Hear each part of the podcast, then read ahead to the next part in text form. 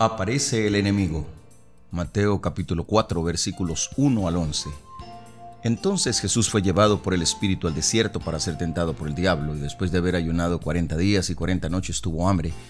Y vino a él el tentador y le dijo, si eres hijo de Dios, di que estas piedras se conviertan en pan. Él respondió y dijo, escrito está, no solo de pan vivirá el hombre, sino de toda palabra que sale de la boca de Dios. Lea una vez más el relato de la primera tentación. Trate de discernir lo que está en juego en la propuesta del diablo. ¿Cuál fue la respuesta del Señor Jesucristo? ¿Por qué citó ese texto? ¿Cuál es el contexto del pasaje que utilizó? Del mismo modo que la persona ciega compensa la falta de vista agudizando su sentido del oído, la falta de alimento y las privaciones propias del desierto produjeron en Jesús un grado de sensibilidad espiritual eh, poco común a los seres humanos. No obstante, este ayuno cobró su precio. Con la sencillez que destaca los autores de los Evangelios, Mateo observa que después de haber ayunado 40 días y 40 noches, sintió hambre. Seguramente el Señor Jesús experimentaba en su cuerpo los fuertes dolores, mareos y debilitamiento que acompañan los ayunos más prolongados y es a esta condición debilitada que el enemigo apelará en primera instancia.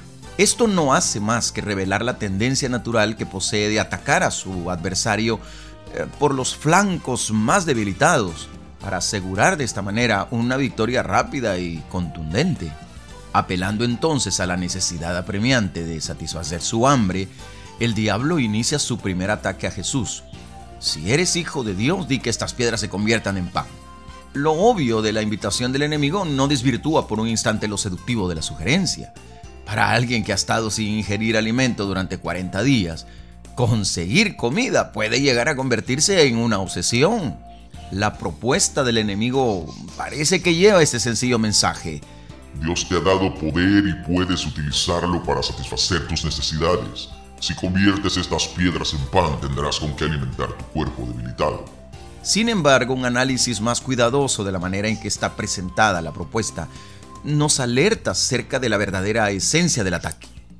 Si la tentación se hubiera dirigido meramente a que Jesús satisfaciera su hambre, de seguro el diablo hubiera pedido, ¿tienes hambre?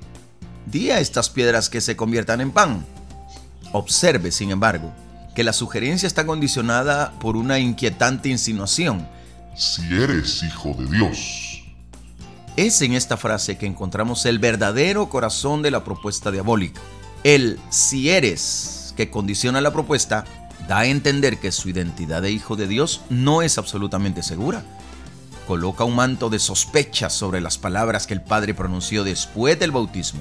No existe una negación, sino una sutil insinuación de que se requerirán mayores pruebas para producir absoluta certeza sobre su identidad. Note que la estrategia empleada es la misma que utilizó con Eva. El diablo no contradice, simplemente planta una duda y con la misma intenta desestabilizar la estructura de la identidad del Hijo de Dios. Si logra discernir las secuelas que deja en una persona su falta de conciencia sobre su propia identidad, entenderá la seriedad de este ataque. Se trata de una cuestión fundamental para todo hijo de Dios, una en la que no debe existir duda alguna. La respuesta de Jesús nos dará una clara pista acerca de la forma de construir una clara identidad en Él.